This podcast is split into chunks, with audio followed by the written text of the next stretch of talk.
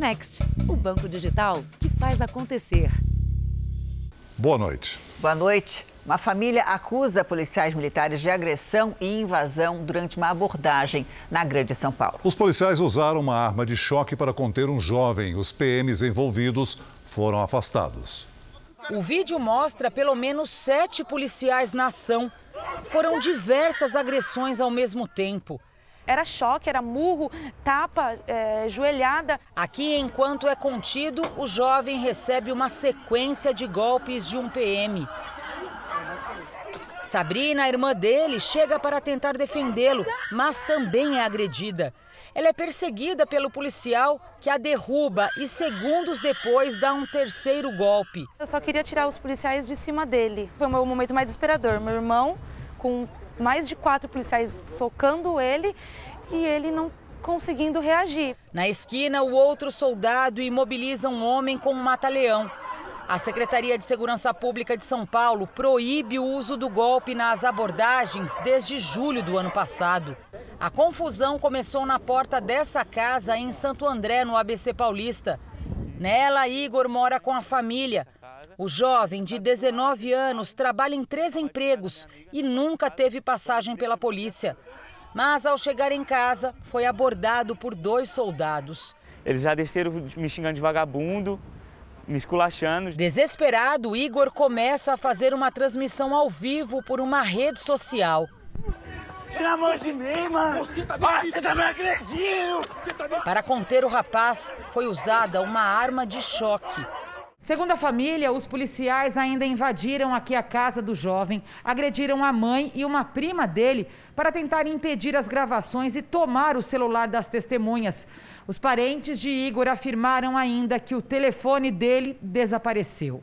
Os dois que me agrediram eles colocaram na viatura deles e saíram por aí, acelerando, falando que ia me matar. Todos os policiais militares envolvidos foram afastados do trabalho nas ruas e levados para prestar depoimento na corregedoria, o que não garantiu a tranquilidade da família.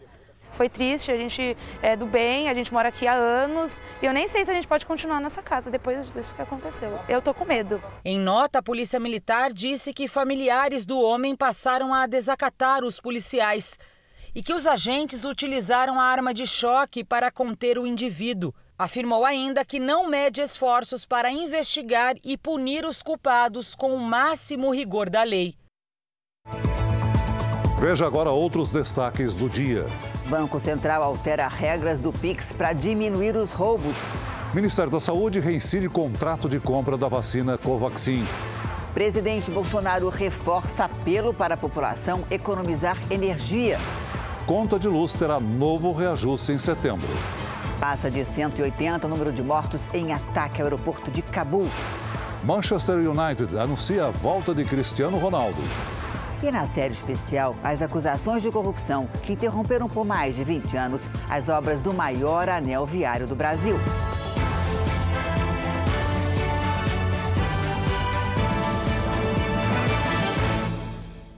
Oferecimento Next, o banco digital que faz acontecer.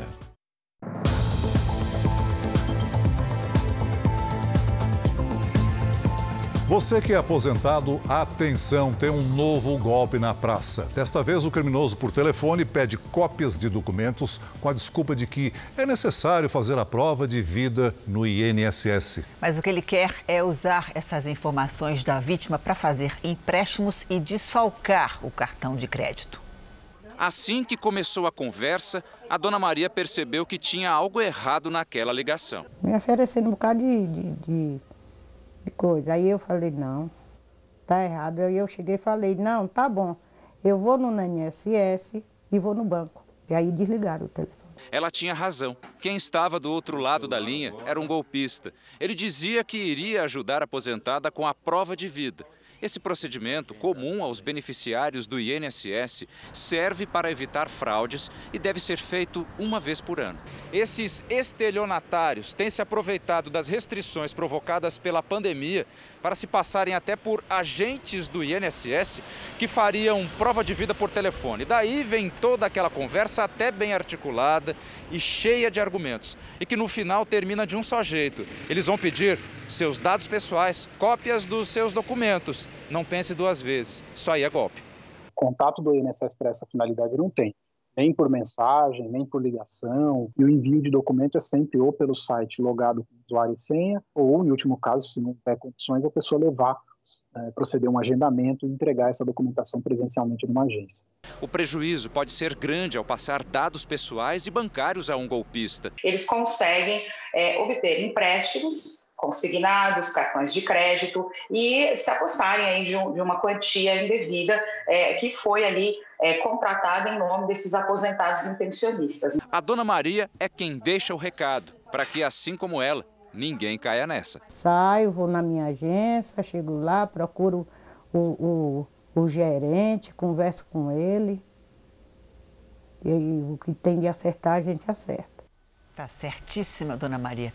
Hoje, mais quatro ex-funcionários da mulher investigada por cárcere privado na Bahia relataram supostas agressões. O Ministério Público do Trabalho também abriu um inquérito. Ela não teria assinado a carteira das empregadas e também teria se negado a pagar salários. Só nesta sexta-feira, mais quatro mulheres procuraram a polícia para denunciar a mesma patroa. Já são 11 ex-funcionárias que dizem ter sofrido maus tratos de Melina Esteves França.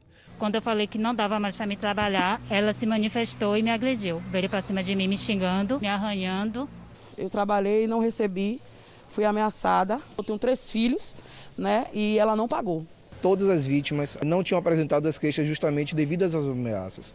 A mesma dizia que se caso fizesse o boletim de ocorrência, que iria justamente ir atrás delas e queriam cometer atos contra elas. Depois de prestar depoimento, Melina deixou a delegacia sem dar entrevista, escoltada por policiais. Nós já prestamos esclarecimentos ao delegado, estamos colaborando. As denúncias vieram à tona depois que a babá Rayana Ribeiro da Silva, de 25 anos, pulou do terceiro andar do apartamento onde trabalhava.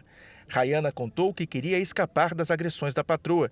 A babá, que teve uma fratura no pé e um machucado na cabeça, disse ter sido trancada no banheiro um dia inteiro após pedir demissão. Segundo as investigações, Melina não costumava assinar as carteiras das funcionárias, que diante de supostas agressões e humilhações pediam demissão em poucos dias.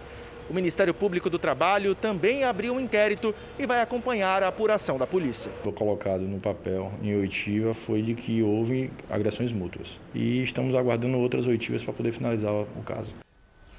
Procurada pela nossa equipe, a defesa de Melinda França reforçou que prestou informações à polícia e que houve agressão mútua. A babá teria batido em uma das filhas de Melinda.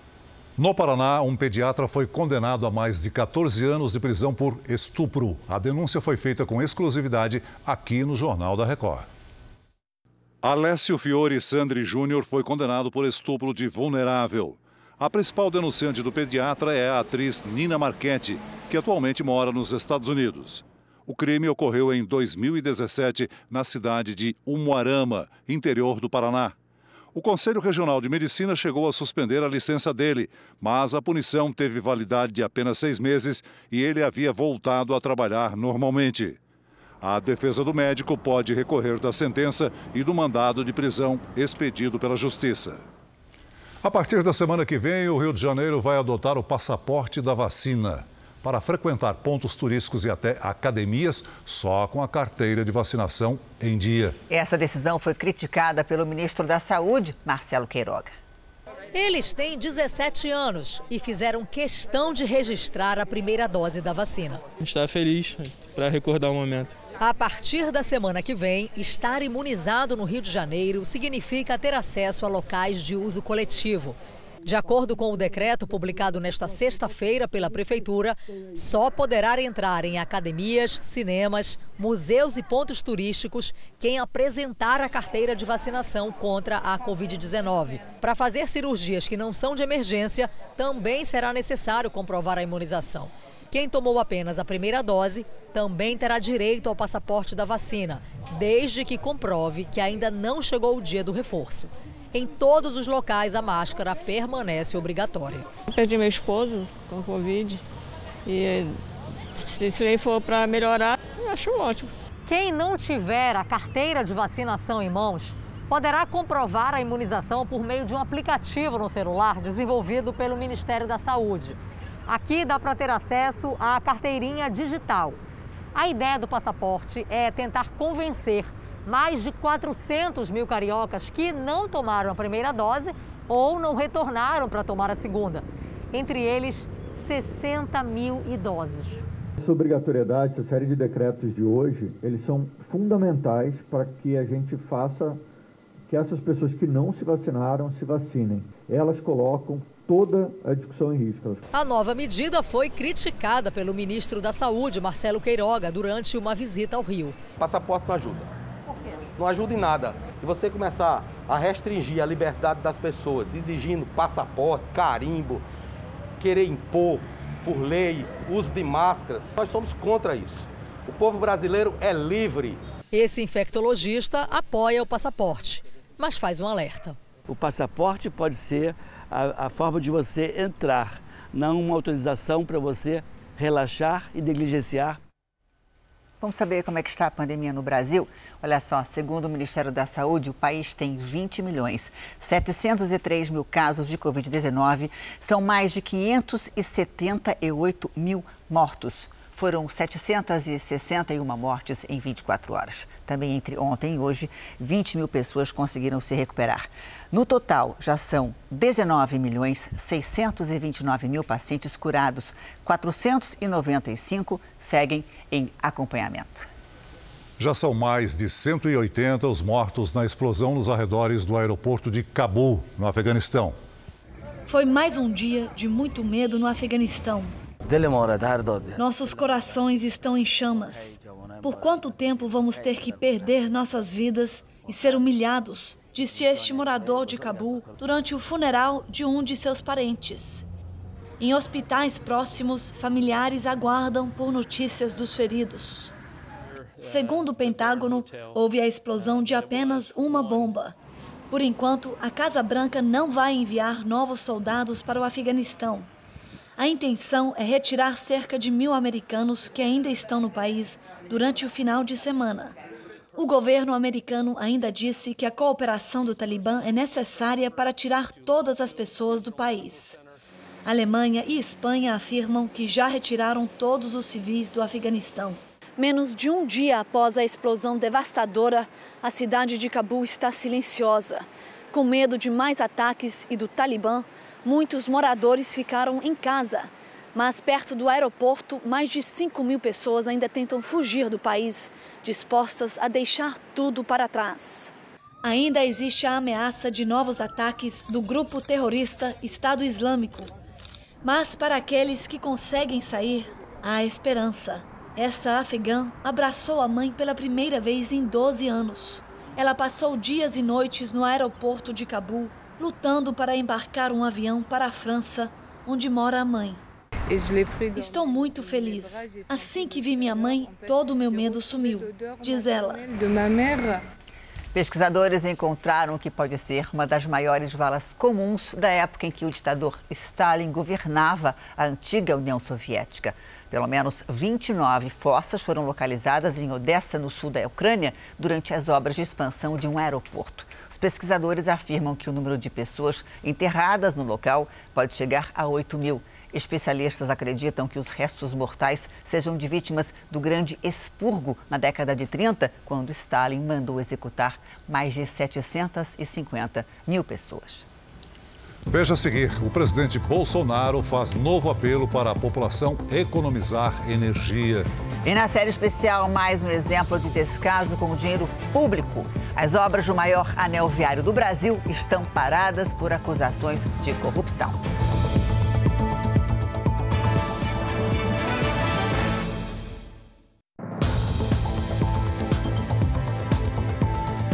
Presidente Bolsonaro defendeu que a população se arme para, segundo ele, não ser escravizada. Ele também reforçou o apelo para que as pessoas economizem energia elétrica. Com apoiadores pela manhã, o presidente falou sobre o aumento da conta de luz. Eu tenho uma bandeira vermelha para a energia, não é maldade. É porque não tem mais água, tem que tirar das termoelétricas. Daí a gente bota uma bandeira vermelha, 10 reais por cada 100 megahertz exceto o governador de Mato Grosso do Sul, o resto todo mundo cobra ICMS em cima da bandeira vermelha. Ontem fiz um apelo, já que tem muito filmando aqui. Vamos apagar um ponto de luz em casa, pessoal. Ajude na, na economizar energia. Vamos vencer essa aí. Desta vez, sem citar nomes de ministros do Supremo Tribunal Federal e do Tribunal Superior Eleitoral, o presidente voltou a criticar decisões do Judiciário. Jair Bolsonaro negou a intenção de dar um golpe de Estado. Alguns querem, que eu quero dar golpe. Eu que sou um idiota, eu já sou presidente, pô. Não sou machão. Tamo não junto, sou presidente. o cara que tá o único certo. Agora, Rondônia, do outro lado, representando Rondônia Não aqui. pode um ou dois caras estragar a democracia no Brasil. Começar a prender na base do canetaço, é, bloquear redes sociais. E a- agora já o câncer já foi lá pro, pro TSE. Lá tem um cara também que manda desmonetizar as coisas. Tem que botar um ponto final nisso. Isso é dentro das quatro linhas. E ao falar com um apoiador adepto do tiro esportivo, defendeu a compra de armas. Tem que todo mundo comprar fuzil, pô. É. Povo armado jamais será escravizado. Eu sei que custa caro. Mas tem um idiota, ah, tem que comprar é feijão. Cara, você não quer comprar fuzil, não enche o saco quem quer comprar. Bolsonaro também esteve hoje em Goiânia. O presidente foi à troca do Comando de Operações Especiais do Exército. Temos uma inabalável vontade e disposição para que a nossa Constituição, a nossa democracia e a nossa liberdade sejam mantidos a qualquer preço. Nós sempre estivemos e estaremos dentro das quatro linhas da nossa Constituição. A certeza que temos um futuro promissor passa pelo soldado brasileiro. Hoje à tarde, o presidente participou de uma motociata ao lado de apoiadores. O evento foi organizado pelas redes sociais. O passeio durou cerca de 40 minutos. Bolsonaro permanece esta noite em Goiânia e amanhã se reúne com líderes religiosos. Ministro Alexandre de Moraes, do Supremo Tribunal Federal, determinou o afastamento do delegado Felipe Leal das investigações sobre a suposta interferência do presidente Bolsonaro na Polícia Federal. A gente vai até Brasília com o Alessandro Saturno, que tem mais detalhes ao vivo. Oi, Saturno, boa noite para você. E qual é a justificativa do ministro para essa decisão? Olá, Janine. Boa noite para você, para o Celso e a todos que nos assistem. Bom, o ministro Alexandre de Moraes considerou que o delegado extrapolou as suas funções. Na decisão, ele também anulou atos administrativos do atual diretor-geral da Polícia Federal, Paulo Gustavo Maiorino. Para Alexandre de Moraes, as solicitações e os pedidos que foram feitos pelo delegado não têm absolutamente nenhuma relação com o inquérito que apura uma suposta interferência política do presidente Jair Bolsonaro na Polícia Federal. No despacho de Alexandre de Moraes, ele pediu que o inquérito siga para o diretor-geral da Polícia Federal, a quem caberá designar um novo delegado responsável para o caso. Janine Celso. Obrigada, Alessandro de Saturno, falando ao vivo aí de Brasília. A Procuradoria-Geral da República defendeu que o ex-deputado federal e presidente nacional do PTB, Roberto Jefferson, seja colocado em prisão domiciliar com uso de tornozeleira eletrônica. Na manifestação enviada ao Supremo Tribunal Federal, a Procuradoria pediu ainda que o ministro Alexandre de Moraes seja retirado do caso. Uma discussão gravada em sala de aula provoca polêmica na Argentina. De maneira agressiva, uma professora tenta impor aos alunos uma defesa do governo. A controvérsia aumentou ainda mais porque a professora punida pela escola foi defendida pelo presidente da República. Na capital Buenos Aires, o episódio repercute até na Casa Rosada, sede do governo argentino. O vídeo que provocou debate em todo o país foi gravado por alunos na sala de aula e mostra a professora Laura Radetich exaltada tentando doutrinar politicamente os estudantes. Graças a Deus, Macri perdeu, diz ela em referência ao ex-presidente Maurício Macri. Ele perdeu porque atacou o povo, completa. Um dos alunos tenta contestar a professora que responde aos gritos. Ele te roubou o futuro. O adolescente rebate questionando o atual governo formado por Alberto Fernandes e Cristina Kirchner. A professora responde com ironia, perguntando se o pai do aluno teria dinheiro para pagar uma escola privada. Vos podés venir acá y comer esta porquería. ¿Sí? Porque te lo da el Estado. Anda a pagar con el sueldo de tu papá una escuela privada como esta. Nas redes sociais, Laura já postou publicações violentas como essa em que escreve que gostaria de ver o ex-presidente Maurício Macri morto. A professora foi suspensa pela escola e criticada pelo ministro da Educação, mas recebeu apoio do presidente Alberto Fernandes, que chamou o episódio de debate formidável. Para educadores ouvidos pelo Jornal da Record, os professores podem propor discussões saudáveis na sala de aula, mas jamais tentar doutrinar politicamente os alunos. No caso da professora argentina, a situação é ainda mais grave porque ela manifesta uma posição pessoal e de forma agressiva. Nós sabemos que o papel de um professor é desenvolver o pensamento crítico, o pensamento complexo, a partir de análise de fatos e apresentando contradições. Então, nunca as verdades absolutas de um professor. Então, a professora aí errou, errou mesmo, porque errou pesado, vamos dizer assim, porque ela apresentou, primeiro, uma posição política partidária, ideológica dela. Segundo, ela entra numa discussão com o um aluno que não tem sentido e até um desrespeito. Ela é militante nas redes sociais e, e já faz isso fora e, portanto, confundiu os papéis aí da cidadã e da professora. Você vai ver a seguir as novas regras do Pix para evitar roubos e sequestros. E na série especial, bilhões de reais deixados pelo caminho, que seria um anel viário moderno, virou uma estrada abandonada.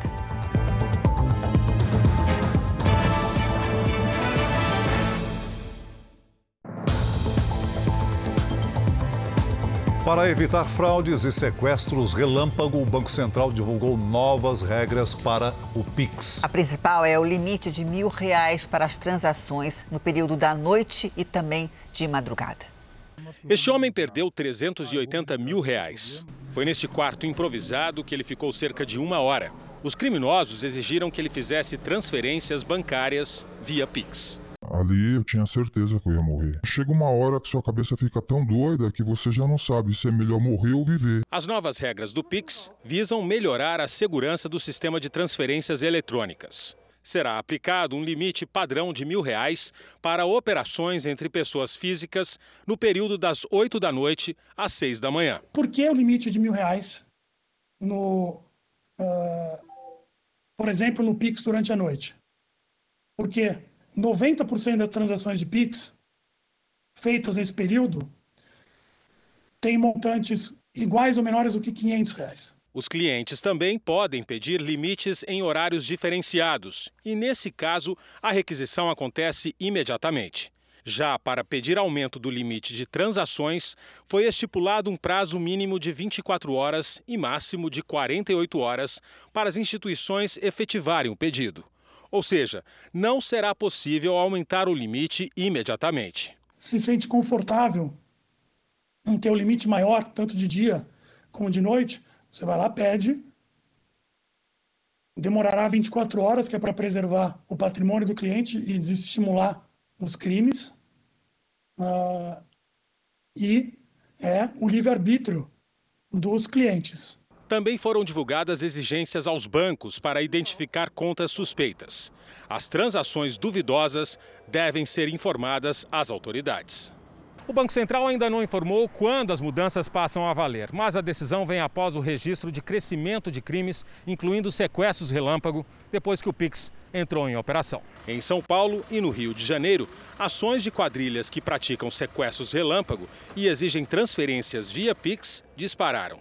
De janeiro a julho, o aumento é de quase 40%. Em muitos casos, os criminosos criavam situações para atrair as vítimas. Usavam aplicativos de relacionamentos, por exemplo.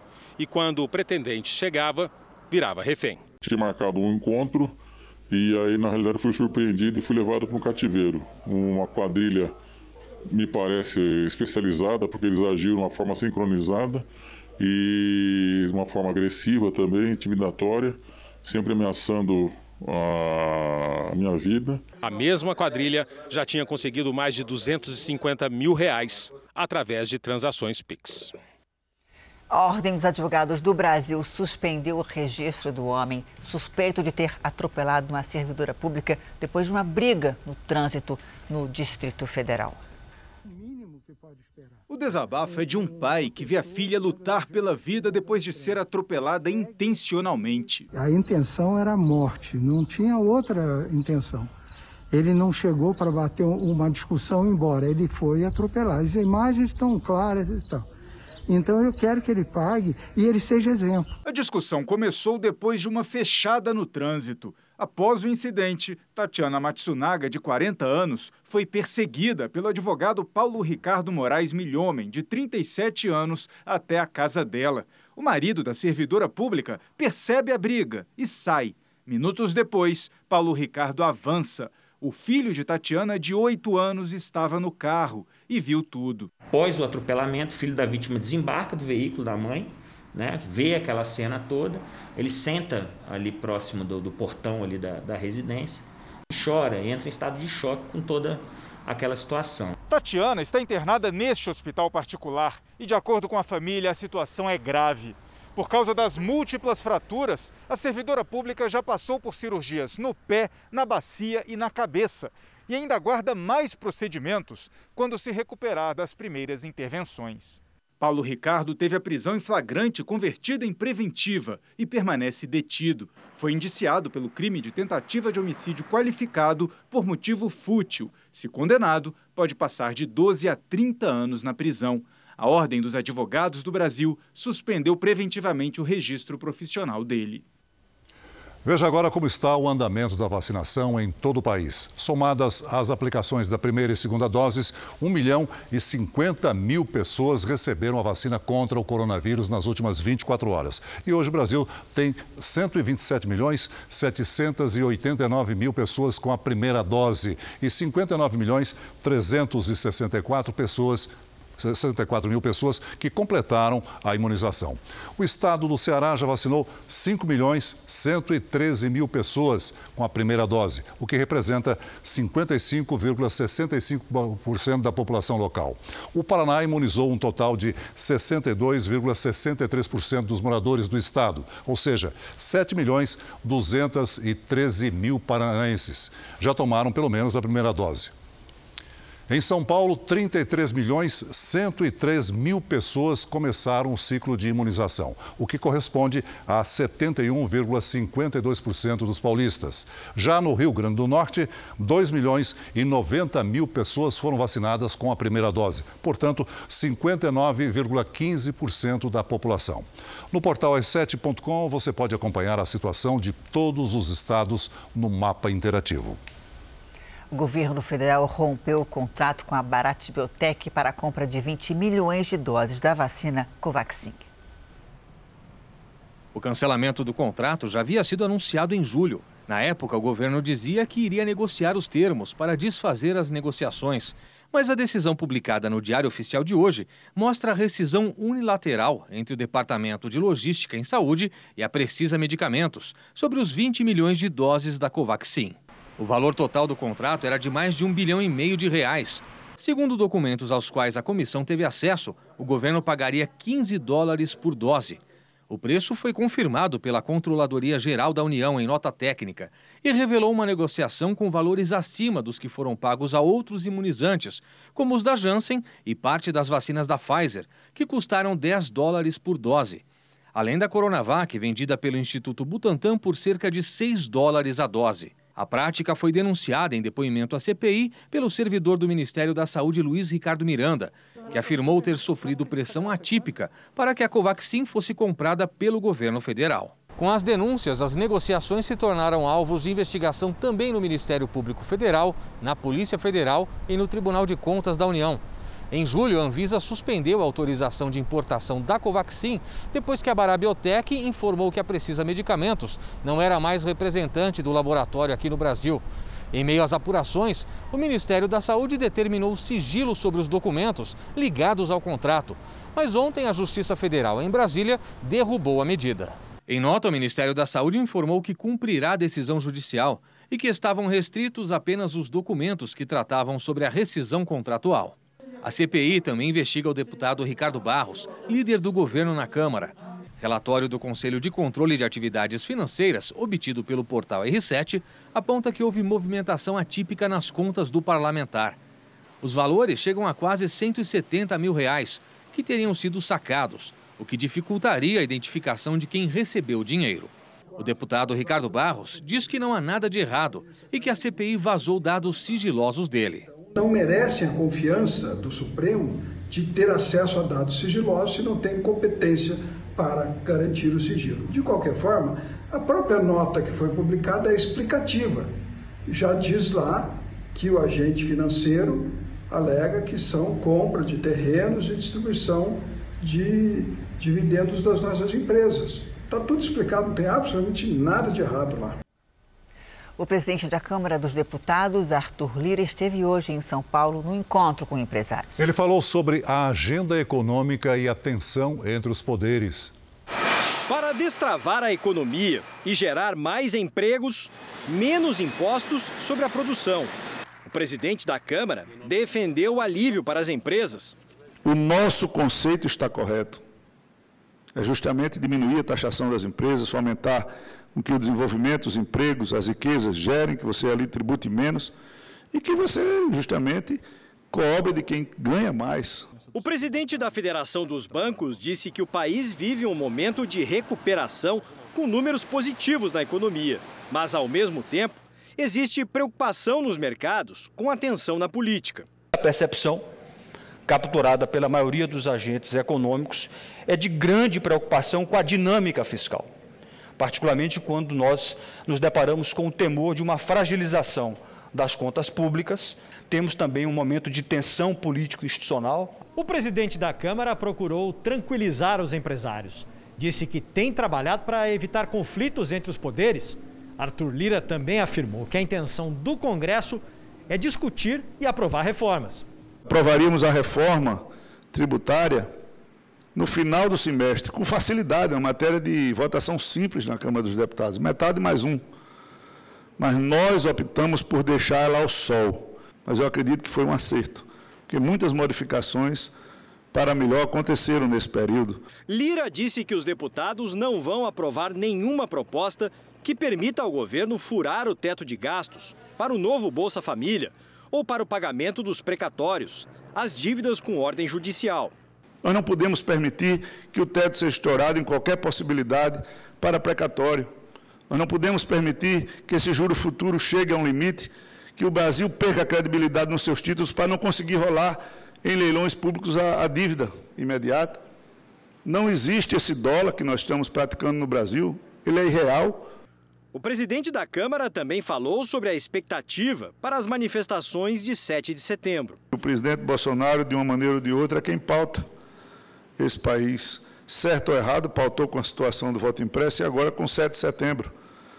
Nunca se falou tanto em 7 de setembro na história do Brasil, pelo menos que eu me entendo como gente. O humor das bolsas, dos mercados, está na hipótese do 7 de setembro. Pelo amor de Deus, não haverá nada no 7 de setembro. A gente tem que se esforçar para que os movimentos de rua aconteçam e sejam pacíficos, grandes ou pequenos, isso é irrelevante. Vamos dar uma olhada no portal R7. Olha só, aqui no telão está a página do portal do Grupo Record, que esta semana aumentou a equipe em Brasília. Foram contratados 30 profissionais para a cobertura das principais notícias da política no país. Hoje, o repórter Plínio Aguiar, ele publicou que o presidente do Senado, Rodrigo Pacheco, deve se encontrar com governadores na semana que vem. Essa reunião, na próxima quinta-feira, será para tratar da pacificação entre os poderes. Assunto, aliás, que foi destaque nesses últimos dias. Para ler a reportagem completa, ter acesso às notícias e também ao conteúdo exclusivo dos nossos colunistas, acesse o portal R7. Cerca de 6 mil indígenas fizeram hoje um protesto em Brasília. Ao longo da semana, eles se manifestaram contra uma medida que dificulta a demarcação de terras. Os indígenas representam 176 tribos de todas as regiões do país. A marcha passou pela esplanada dos ministérios e se dirigiu à Praça dos Três Poderes. Em frente ao Palácio do Planalto, eles atearam fogo num caixão de madeira em protesto à grilagem de terra, ao garimpo e ao governo federal. Os indígenas estão acampados na esplanada para acompanhar o julgamento do marco temporal para a demarcação de terras, que está acontecendo no Supremo Tribunal Federal. Pelo marco, índios só podem reivindicar a demarcação de terras nas quais estivessem estabelecidos antes da promulgação da Constituição de 1988. Vamos agora com a opinião de Augusto Nunes. Oi, Augusto, boa noite para você. Boa noite, Janine. Boa noite, Celso. Boa noite a você que nos acompanha. Foi especialmente lastimável o espasmo de selvageria protagonizado por um grupelho de indígenas na manhã desta sexta-feira diante do Palácio do Planalto. Exibindo faixas com dizeres hostis ao presidente Jair Bolsonaro, os manifestantes berraram palavras de ordem contra o chefe de governo, atearam fogo a uma caixa preta e festejaram as chamas que contrastavam com a densa fumaça escura, reprisando a tempestade de ofensas. A tropa do Exército, encarregada de proteger o local, felizmente, limitou-se a formar uma barreira humana no sopé da rampa famosa. O Palácio do Planalto não é apenas outra admirável criação do arquiteto Oscar Niemeyer não é apenas um indispensável cartão postal de Brasília, é a sede do Poder Executivo, é o local de trabalho do presidente da República, é um monumento ao Estado Democrático de Direito. Por tudo isso e muito mais, é um patrimônio do povo brasileiro. Desde 1961, quando foi inaugurado, vários inquilinos por lá passaram. O palácio ficou o Planalto ficará. A conta de energia elétrica vai ficar mais cara em setembro. A bandeira tarifária continua vermelha, patamar 2, e o aumento pode passar de 50%. A bandeira tarifária é uma taxa inserida na conta de luz e acionada de acordo com a variação do custo da geração de energia. E o período de estiagem e a queda do nível dos reservatórios trouxeram a maior crise hídrica dos últimos 90 anos. As medições do Operador Nacional do Sistema Elétrico indicam que os níveis dos reservatórios têm baixado diariamente em todo o país. Na região sul, os reservatórios operam com menos de 30% da capacidade. Sudeste e Centro-Oeste, onde a situação é mais crítica, pouco mais de 20%. Nordeste, 50% e região Norte, cerca de 70% da capacidade. Situação que fez o governo acionar as termoelétricas a gás, óleo e carvão, encarecendo as operações.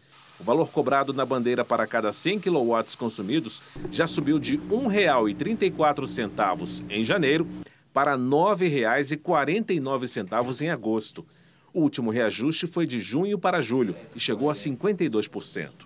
O Operador Nacional do Sistema Elétrico já alertou que os recursos são insuficientes para abastecer o mercado a partir de outubro e sugeriu medidas para evitar o desabastecimento. Se nada for feito, a gente pode chegar no limite de faltar energia, né? de ter um, um, racionamento forçado. Em reunião com o presidente Jair Bolsonaro, a Agência Nacional de Energia Elétrica sugeriu que a bandeira tarifária de setembro alcançasse algo em torno de 20 reais a cada 100 kW consumidos mas para evitar uma repercussão política altamente negativa, o governo defendeu que a taxa fique entre 14 e 15 reais, trazendo menos impacto na inflação. O anúncio oficial do reajuste com o valor exato será feito pela ANEEL na próxima semana. Esse aumento ele é inevitável. O sistema ele é um sistema autofinanciado. Né? No Brasil, é, esses custos adicionais eles são pagos pelos consumidores de alguma forma. O sistema de oferta e demanda. A gente tem uma energia que está sendo contratada a um custo maior e os, os usuários dessa energia acabam tendo que financiar essa contratação maior. E o tempo, enfim, mudou. No Rio Grande do Sul, algumas cidades amanheceram com frio de rachar, menos de 2 graus. Em São Paulo e em Mato Grosso do Sul, de ontem para hoje, a temperatura despencou, acredite, quase 20 graus. Boa noite, Lidiane. Oh, brincadeira não, né? Como é que vai ficar o final de semana? Vamos lá. Janine, Celso, boa noite para todo mundo que nos acompanha. Olha, com friozinho no sul e chuva em parte do sudeste e do centro-oeste. No Rio Grande do Sul, tempo abre, mas ainda tem muitas nuvens de chuva no centro-sul. Isso porque a frente fria está sobre o estado de São Paulo. Neste sábado, chove do Paraná até Mato Grosso, em quase toda a região norte e também no litoral do Nordeste. Tem alerta para mar agitado com ondas de até 2,5 metros e meio entre Salvador e Natal. Sábado gelado na fronteira com o Uruguai, mínima de 4 graus. À tarde, máxima de 21 em Porto Alegre. No Rio de Janeiro, faz até 27. 28 no Recife. Em São Luís e em Rio Branco, 32. Em São Paulo, a chuva e o friozinho continuam. Mínima de 15 e máxima de 20 graus. No Tempo Delivery, o Júlio César está de olho no fim de semana em Maricá, Rio de Janeiro. Opa, vamos para lá então. Júlio, fim de semana de tempo instável, com chuva a qualquer hora. Máxima de 26 graus, tanto no sábado quanto no domingo. Pedido especial do casal Carlos e a mulher que estão, são cariocas, estão em Salvador para passar o aniversário dela. Como é que fica o tempo por lá, Lid? Vamos lá, que pedido especial, hein? Feliz aniversário para sua esposa, Carlos. Sábado nublado, com chuva a qualquer hora e 27 graus. No domingo, aí sim, aniversário dela, o sol aparece, faz 28 graus e tem chance de pancadas à tarde e à noite. Participe do Tempo Delivery pelas redes sociais, mande a sua mensagem com a hashtag você no JR. Bom fim de semana para vocês. Para você também, Lídia. E o mercado do futebol foi pego de surpresa hoje com o anúncio da volta do craque português Cristiano Ronaldo, Ronaldo ao Manchester United. O jogador de 36 anos deixa a Juventus da Itália depois de três temporadas. O clube inglês publicou nas redes sociais uma mensagem dando boas-vindas ao jogador. Até ontem, os principais jornais da Europa davam como certa a contratação de Cristiano Ronaldo pelo rival Manchester City. Pela transação, a Juventus deve receber o equivalente a 120 milhões de reais. Pelas redes sociais, Cristiano se despediu da equipe de Turim, onde não teve o desempenho esperado. De volta ao Manchester, depois de 12 anos, Cristiano Ronaldo quer repetir a história de sucesso no time, onde ganhou o primeiro dos cinco títulos de melhor jogador do mundo. Uma obra bilionária planejada há mais de 20 anos. Hoje, na nossa série especial, você vai saber como o trecho norte do Rodonel, em São Paulo, virou um exemplo do que não deve ser feito com o dinheiro público. Essa é uma viagem lenta, sem pressa e ainda sem fim.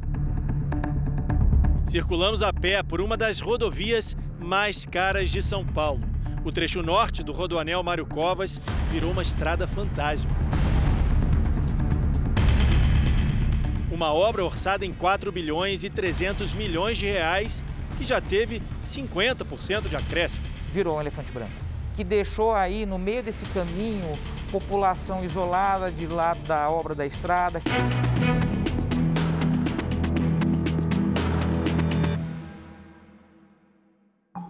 As paredes da casa do Raimundo começaram a rachar há dois anos, por causa das obras do trecho norte do Rodonel.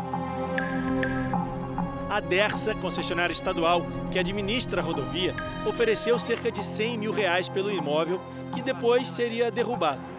Mas com a paralisação da obra, o pagamento virou promessa. Você não pode mexer, você não pode levantar um cômodo, você não pode fazer mais nada. Você viu que eu coloquei piso nela, eu tive que parar também. Aqui no chão também está tudo estourado. O fundo lá riou também. Raimundo mora na comunidade do Seródio, em Guarulhos. A região estava no antigo projeto do Rodoanel, que previa a demolição de parte das casas do conjunto habitacional. Daniel mora aqui desde 1975 e escuta essa história de desapropriação faz mais de 10 anos. Ele não concorda em abandonar o lugar, as memórias e a casa onde sempre viveu. Vai derrubar a minha? Será que eu vou ficar? Como eu vou ficar? É esquisito, né? Que a gente tem amor no local. Esse pé de pinheiro mesmo que vocês estão vendo aí, tem 38 anos que eu plantei ele. Os moradores, lotados de boas lembranças, vivem um dia após o outro, sem saber quando a rodovia vai passar por aqui. 20 quilômetros de asfalto vazio, ou quase isso, aonde deveria vir carros e caminhões, um espaço de lazer. Nossa equipe foi até o fim da linha, no lugar onde a obra permanece abandonada. Projeto do século passado nasceu como uma mão na roda para os motoristas que atravessam a maior cidade do país. A obra deveria ter o formato de um anel em torno de São Paulo para ajudar a contornar o trânsito pesado da capital. Mas o ritmo da construção foi diminuindo até parar e Rodoanel ficou só no nome. O trecho norte, que deveria completar esse anel viário, nunca foi concluído. A construção está parada desde 2018. Esse é o pedaço que anda na contramão do projeto. Ou melhor, não vai para lugar nenhum. Ao longo da construção, encontramos diversos sinais do abandono: erosão, infiltrações, colunas desalinhadas.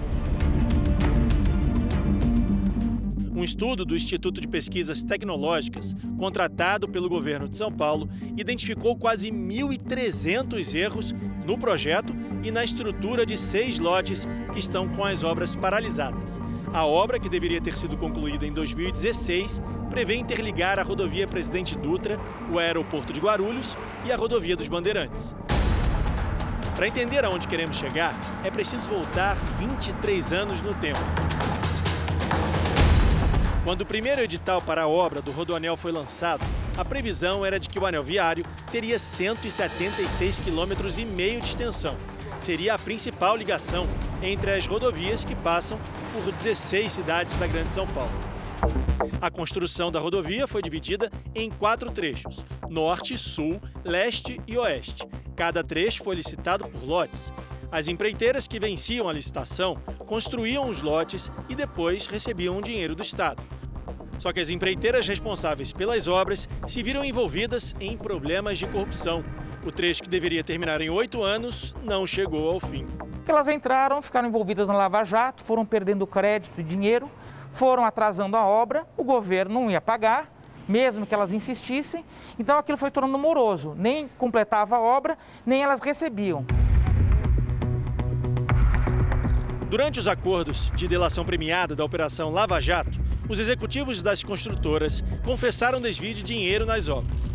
O então governador de São Paulo, José Serra, do PSDB, foi denunciado pelo Ministério Público Federal por lavagem de dinheiro no trecho sul, suspeito de receber propina da Odebrecht. 33 pessoas viraram réus por formação de cartel durante a construção. Em 2018, foi a vez do trecho norte do Rodoanel, 14 pessoas foram acusadas pelo Ministério Público Federal de participar de um esquema de corrupção. Segundo as investigações, foram desviados mais de 625 milhões de reais das obras. O resultado da história, né? A licitação foi considerada aí problemática, a relação contratual entre as empresas e o governo, ela foi paralisada. O governo atual resolveu fazer um novo processo de licitação para um lote único do trecho norte. É o que falta para fechar o anel viário mas o dinheiro não vai sair dos cofres públicos.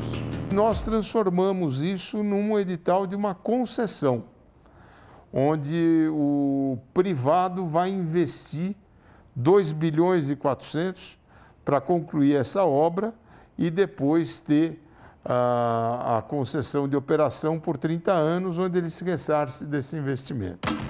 A nova promessa é recomeçar a obra novamente no ano que vem concluído o processo de licitação agora até o final desse ano, é, a gente tem em mente que no início, no primeiro semestre de 2022, a gente retoma a obra. O Rodoanel deve ser concluído daqui a três anos. A dúvida é saber se o projeto, criado em 1998, ainda vai ser a solução para desafogar o trânsito da cidade que não dorme. Pode ser que você tenha uma necessidade daqui a 20 anos, né, de um outro tramo que pode ser ferroviário. Nessa longa estrada sinuosa e cheia de obstáculos, a luz no fim do túnel ainda é uma promessa para 2024, 26 anos depois.